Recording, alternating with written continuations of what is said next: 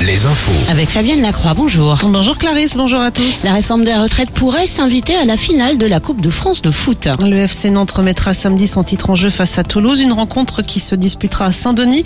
Les opposants à la réforme des retraites font savoir que des coupures de courant ne sont pas à exclure samedi soir dans l'enceinte du Stade de France.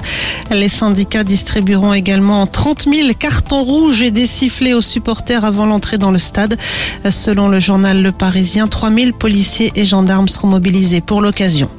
Autre finale, hier soir en basket, la finale de la FIBA Europe Cup. Et c'est Vloklavek qui l'a emporté face à Cholet. Victoire de deux points pour les Polonais qui avaient déjà remporté le match aller.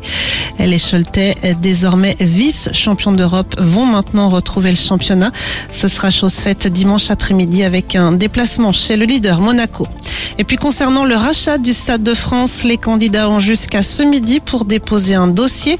Pour l'instant, seuls les propriétaires du PSG ont fait part de leur intérêt pour acheter le site qui appartient à l'État. Les pêcheurs en colère reçus à Matignon ce jeudi, Fabienne. Une rencontre promise par le secrétaire d'État à la mer, Hervé Berville, lors de son déplacement au Sable d'Olonne le 30 mars dernier.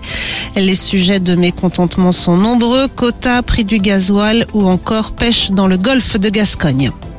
À La Rochelle, un dramatique accident hier dans un magasin de bricolage et de décoration. Une cliente s'est retrouvée écrasée par 300 kilos de claustra qui sont tombés sur elle pour une raison que l'enquête devra déterminer. La victime, âgée d'une cinquantaine d'années, a dû être héliportée dans un état grave au CHU de Poitiers. Et puis les suites du procès du crash aérien Rio-Paris. On apprend ce matin que le parquet général français fait appel de la relaxe d'Airbus et d'Air France. Les deux entreprises poursuivies pour homicide involontaire avaient été mises hors de cause par la justice française. Très belle journée sur Alouette.